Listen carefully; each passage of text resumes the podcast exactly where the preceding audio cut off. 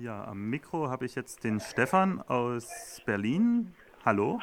Hallo. Oder besser gesagt am Telefon. Ähm, ja, du bist aktiv, du bist Radioaktivist, aktiv bei der Radioinitiative oder nee, Radiokampagne. Initiative Ja. die, heißt die hier und bei Mikro FM. Ja, und frage dich, was du in diesem Rahmen des Perspektivenkongresses in Berlin gerade so tust, was deine Erwartungen sind. Gestern und heute den ganzen Tag äh, fanden jetzt schon zahlreiche Workshops statt. Ähm, da war ich gestern in einem Workshop zur äh, Pressearbeit während dem G8-Gipfel und Ausblick zur Pressearbeit. Äh, also wie geht man mit bürgerlichen Medien um? Ist auch ein recht neues Feld in äh, linken Kreisen. Und äh, heute hatten wir jetzt nochmal einen Workshop zur unabhängigen Medienarbeit, auch äh, nochmal so als Rückblick auf die Arbeit in den äh, Independent Medium Centers in Rostock und äh, auch jetzt in, aus, als Ausblick auf die Zukunft, was lässt sich da hier in Deutschland äh, demnächst so alles anstellen. Ja, die Workshops, das klingt für mich erstmal Perspektiventage, da äh, denke ich immer, das muss irgendwas Theorielastiges sein oder so, aber ähm, es scheint auch sehr viel um Praxis zu gehen. Oder wie ist das Verhältnis da? Ähm, puh, mag ich, mag ich jetzt äh, keine Aussage treffen, wie das Verhältnis ist. Also ich denke, es geht in allen Workshops natürlich auch um, um theoretische Hintergründe, um, um theoretische Positionen innerhalb der Bewegungen, ähm, wie zum Beispiel äh, linksradikale, basisdemokratische äh, Gruppen äh, sich sehen im Verhältnis zu NGOs oder zu Parteien.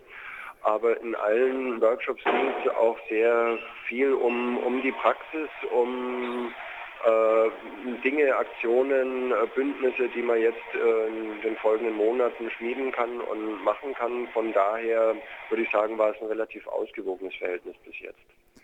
Ja, und jetzt habe ich hier im Studio noch den Theo. Ja, hallo Stefan. Ich hätte noch eine Frage zu dem Workshop. Da hast du gesagt, Verhältnis zu den bürgerlichen Medien. Ähm, was ist denn da rausgekommen? Oder ähm, kannst du das mal ein bisschen konkreter machen? Ja, also in dem Workshop gestern ging es um die Pressearbeit während dem G8-Gipfel und äh, da ist ja jetzt beim G8-Gipfel letzten Jahres recht viel gemacht worden an Pressearbeit. Ähm, es gab diese Kampinski-Pressegruppe mit verschiedenen Leuten, die da äh, als äh, Lotte Kemper und Manfred Kemper und Carlos Kemper dann da immer vor die äh, Medienvertreterinnen äh, getreten sind und da äh, die Inhalte, die Botschaften von äh, den vielen kleinen Gruppen, die da aktiv waren während dem Gipfel, ähm, den bürgerlichen Medienvertretern versucht haben, näher zu bringen. Also das war, denke ich, das erste Mal, dass so massiv von linksradikalen Gruppen auch aktive Pressearbeit gemacht wurde, um bürgerliche Medienvertreter zu erreichen. Und ähm, das Ergebnis aus dem Workshop kann man jetzt vielleicht so zusammenfassen, dass insgesamt die Pressearbeit als ganz gut bewertet wurde. Ähm, an ihre Grenzen gestoßen ist sie bei den Ereignissen am 2. Juni, ähm, bei der leidlichen Gewaltfrage, wie damit umzugehen sei. Ähm, das ist ein Thema, was sich mit Pressearbeit nicht so einfach lösen lässt. Also da sind wir gestern auch auf keine Lösung gekommen. Wie geht man grundsätzlich damit um? Wie kann man sowas vermitteln? Kann man äh, Militanz überhaupt äh, medial vermitteln? Und ja,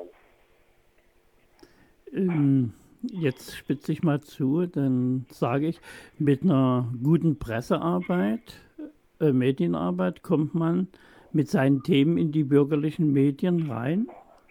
Braucht man dann die Alternativen gar nicht mehr? Das äh, ist, ist eine gute Frage. So ist die Frage leider auch jetzt heute in dem Workshop, wo es eben um die alternative äh, Medienarbeit, also um die eigenen Medien ging, so leider nicht gestellt worden. Ähm, ich würde mal diese Zuspitzung aufgreifen und sagen, wenn man äh, mit guter Pressearbeit wirklich eins zu eins dann auch in den bürgerlichen Medien so vorkommen würde, ähm, dann würde man vielleicht wirklich irgendwann an den Punkt kommen, wo man sagt, man braucht keine eigenen Medienprojekte mehr. Ähm, zumindest nicht in dem Sinn, äh, dass man dann eine Gegenöffentlichkeit schaffen muss, weil dann würde, würden die Inhalte dieser Gegenöffentlichkeit ja auch in den normalen Medien vorkommen. Dann bräuchte man da quasi keine eigenen Medien mehr produzieren.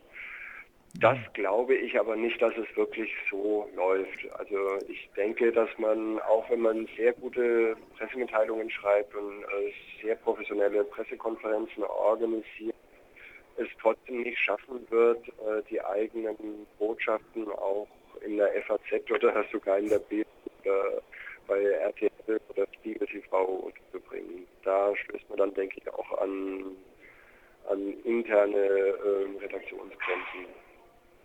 Nun ja, ich würde da ergänzen, dass es ja vielleicht auch gelegentlich ganz wünschenswert ist, sozusagen auch das, das Umfeld dessen, was man vermitteln will, noch mit beeinflussen zu können oder sozusagen ein Programm zu machen und nicht einzelne äh, Versatzstücke sozusagen rüberzubringen. Also ich finde sie, wenn ich das jetzt als Moderator so sagen darf, finde ich uns schon ziemlich unverzichtbar. ja, würde ich, würde ich auch unterstützen. Ja, dass es äh, natürlich auch nochmal was anderes ist, ob man ein Programm auf dem freien Radio hört oder auf dem Google-Sender und dass da das Format natürlich auch äh, nicht so einfach zu ersetzen ist. Da hast du vollkommen recht. Noch eine andere Frage. Ähm, wie viele Leute sind ungefähr dort?